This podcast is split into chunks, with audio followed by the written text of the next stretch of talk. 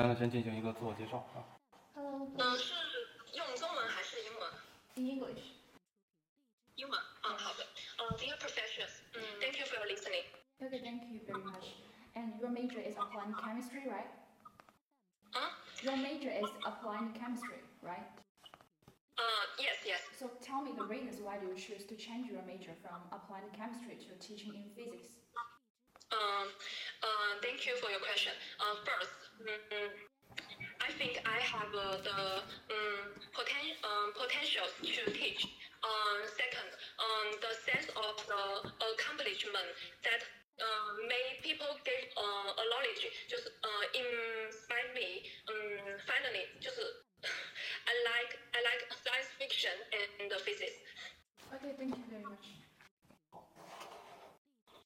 你好，小刘。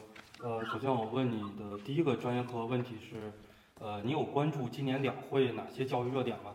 尤其是跟物理相关的一些教育热点，跟教育相关的。呃，我就是物理方面的，我没有，就是最近没有关注到，但是之前就是关于那一个，嗯，研那一个考试，就是嗯，就是江西那边就是那个那个有个教授，他不是说现在那个研究生考试就是嗯推荐，就是说要去实行那个什么推举。就是 推荐审核制度嘛，然后当时我是看了这个东西，然后也有一些想法，就是我稍微说一下我自己的想法。首先，第一点就是他这种他这种把就是把本科的一些学业呃学业成绩以及学术成绩和去考研究生考试挂钩，当然这肯定是。更好的，因为这样其实就是一个过程评价，而不是说一考就定了所有的东西。但是也这个，但是这个事情在中国暂时是没有办法实行的，因为中国现在教育资源是不均等的，就是你在不同的学校，你所获你所获得的那些研究资源都是不平等的。那如果说你在双非和在二幺幺和九八五，那你的老师和你的学术资源都是不平等的情况下，那你怎么可能一个双非能够在本科的时候，你就算在学校有就是再努力再勤奋，你也真的没有办法竞争得过那些二幺幺和九八五的学生。所以就是他那样他那样的想法，当然是肯定是想促进这个教育评价体系的改善，但是但是对于现在来说还是太早了。好，谢谢。啊，好。然后下一个问题就是你有过实习的经历吗？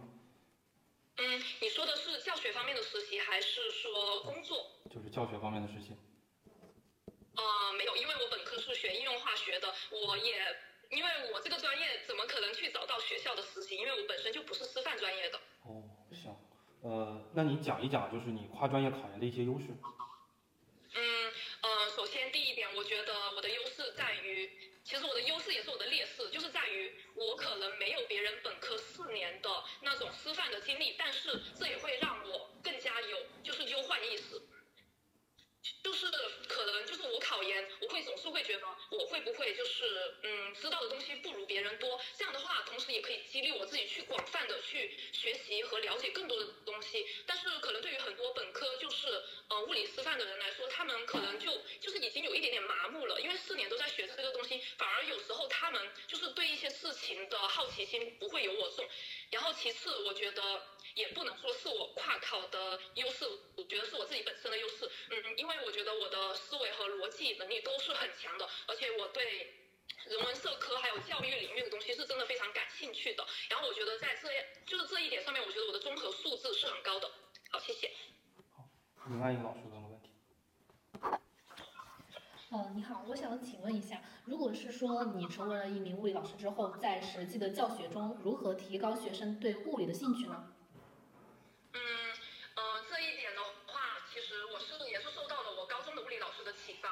我之所以为什么想跨考物理教学，也是因为我高三的班主任，他就是毕业于华中师范，早年毕业于华中师范，然后呢，他大概是我整个中学期间，就是对我影响最深的一个老师。虽然说他不平易近人，他上课也不会说很有趣，但是他的教学能力真的非常的强。我觉得，如果说要提升学生对物理的兴趣，第一点是真的要给他成就感，而这样的成就感就是来源于老师自身的教学水平的。就像有很多老师，物理老师，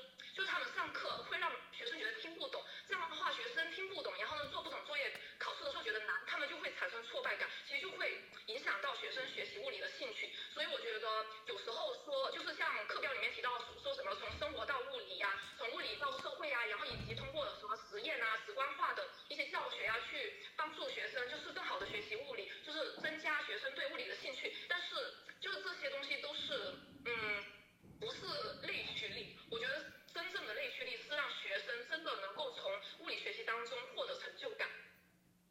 好的，谢谢。行，英语老师进行点评。嗯，好的。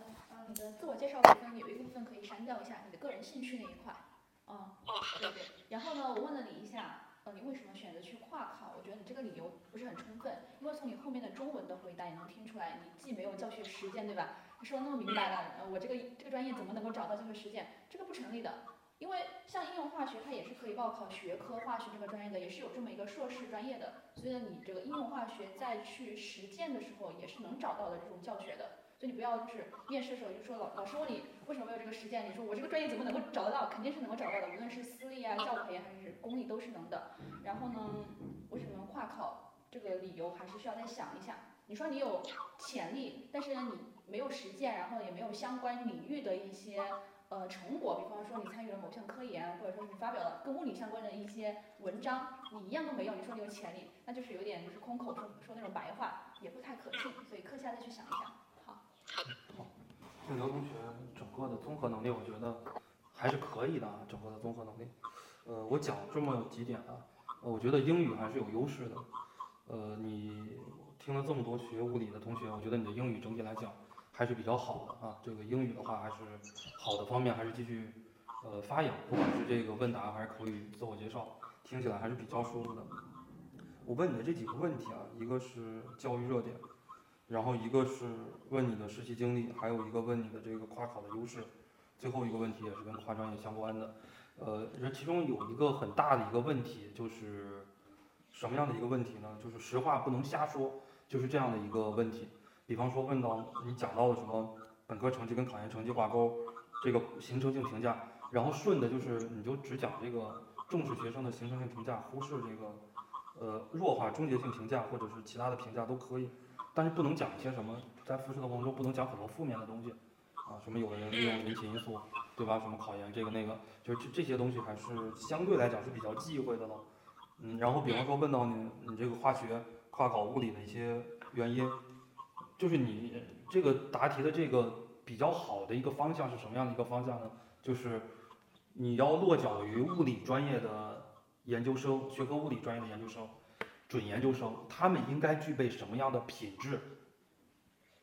然后这些品质你也有，或者说你也大差不差是有的。除此以外，你还具有一些化学方面的思维严谨性。对吧？就是你学有哪些，我也不知道，因为我也没怎么学过化学，所以这个东西你是自己可以把它给讲出来的啊，你是自己可以把它给讲出来的。呃，然后在讲的过程中不能说，哎，他们学习了四年物理，然后他们学习的什么都已经麻木了，用这些词，呃，这个就是这些词的话确实不喜欢。然后说很多的物理老师讲课上课学生听不懂，对吧？然后做题做不会，就这些，它是还是有一点点敏感刺激的，这个词还是不能讲的。然后你自己去编一段实习经历了。啊，自己去自己去编一段实习经历嘛，就是你说我那个呃，当时读大二、读大三的时候，对吧？我到一个那个家教或者到一个培训机构，那个我有，那个我有，我以为你们说的是那种比较正式的那种，那种就没有。好，你你就去编一段正式的都可以，对吧？你就是说自己去自己的初中，或者说去自己的高中，哎，我这个大四的时候去哪哪哪，我去实习了，反正老师也查不出来，对吧？你说有这个正规的公立学校的实习经历，哎，我也有利用一些课余的时间，我带一些家教。对吧？然后讲一讲有哪些不同，自己有哪些收获。呃，问这个实习经历讲还是要讲出来，不能讲没有这个实习经历。实习经历收获，对吧？实习中存在的一些问题，自己的不足，以及呢对于这些改革呀这些看法，这个东西其实讲一讲应该是比较容易能够讲得出来的啊。行，好，那就没啥问题了。那我们这个我就跟你说到这儿。